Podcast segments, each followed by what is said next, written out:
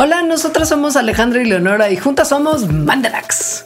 Desde el arranque de la pandemia de COVID-19 hemos estado muy sedentarias y eso no es nada bueno. Nos imaginamos que le está pasando lo mismo a mucha gente y por eso queremos platicarles las consecuencias que tiene que darnos todo el día echadotes en el sillón.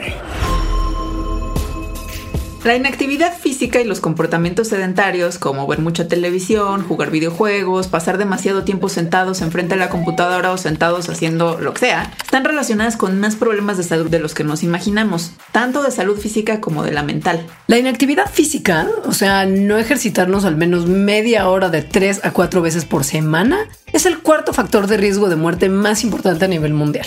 Se calcula que alrededor del 31% de las personas de 15 años para arriba no son lo suficientemente activas físicamente y alrededor de 3.2 millones de muertes al año se atribuyen a esto mismo, principalmente porque la inactividad física aumenta la incidencia de problemas cardiovasculares, de obesidad y también de diabetes. Pero, aunque ejercitarnos regularmente es súper importante, un problema todavía más grande es pasar demasiado tiempo sentados. Porque incluso las personas que se ejercitan lo suficiente tienen muchos riesgos si después de ejercitarse pasan todo el día sentados. ¿Por qué?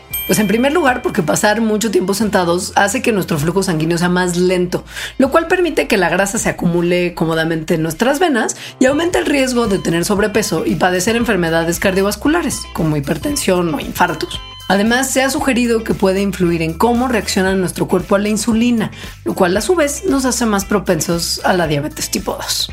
También, como la sangre fluye menos, nos puede dar una enfermedad que se llama trombosis venosa profunda, donde se forman coágulos en las venas de las piernas. Si alguno de estos coágulos se desprende y es arrastrado por el torrente sanguíneo, puede llegar hasta las arterias de los pulmones y ocasionar una embolia pulmonar, que a su vez puede provocar que no llegue oxígeno a todo el cuerpo, lesionando órganos, a los pulmones mismos o incluso puede ser mortal. Pero los problemas del sedentarismo no acaban ahí. Aún hay más. Miren, normalmente los huesos y músculos nos ayudan a cargar nuestro peso, pero al estar sentados tanto tiempo, pues se quedan sin trabajo. Y esto puede eventualmente llevar a que se pierda densidad en huesos y músculos, lo cual a su vez hace que el cuerpo pierda fuerza y balance. Además, la simple posición de estar sentados le mete muchísimo estrés a la espalda, pero también al cuello y a la espina dorsal. Y por si fuera poco todo esto, el simple hecho de pasar mucho tiempo sentados puede aumentar las probabilidades de padecer distintos tipos de cáncer y reduce nuestra expectativa de vida, aunque todavía no se sabe exactamente qué es lo que causa esa relación entre el cáncer y pasar demasiado tiempo sentados. Estas son solo algunas de las cosas que le pueden pasar a nuestro cuerpo si nos la vivimos sentados. Pero falta también mencionar lo que le puede pasar a nuestra mente, que son muchísimas cosas y no son nada buenas. A lo largo de los años se ha observado que las personas que se sientan durante muchas horas o que no hacen suficiente ejercicio tienden a la depresión y a que aumenten sus niveles de ansiedad.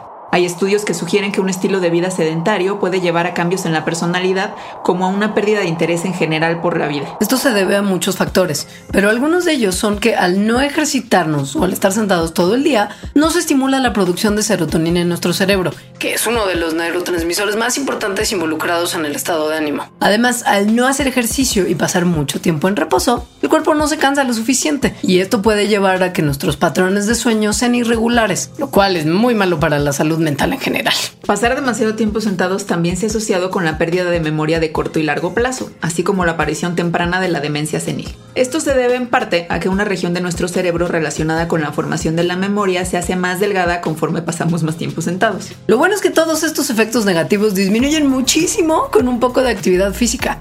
Y otra cosa buena es que la actividad física no solo incluye el ejercicio o deporte como tal, sino también los juegos físicos, o bailar, hacer jardinería, limpiar nuestra casa, hasta cargar las compras del súper, pues. Incluso si cada media hora nos levantamos a dar unas vueltitas o estirarnos tantito durante cinco minutos, nuestra circulación mejora mucho. Se reduce la tensión de nuestros músculos y aumenta nuestra sensación de bienestar en general. Lo ideal es que los niños de menos de un año estén activos varias veces al día y que los niños, adolescentes y adultos pasemos entre una hora y una hora y media haciendo ejercicio o jugando al menos tres veces a la semana. Para los adultos mayores son importantes los ejercicios de bajo impacto que ayudan a mejorar la flexibilidad y el balance. Y bueno, sabemos que mantener la actividad física es un reto durante la pandemia y que dan ganas de estar echados todo el día. Pero es muy importante que pasemos menos tiempo sentados y más tiempo en movimiento.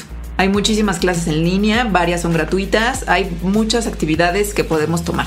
Y además, respetando las medidas de seguridad, podemos salir a andar en bici, a caminar o correr.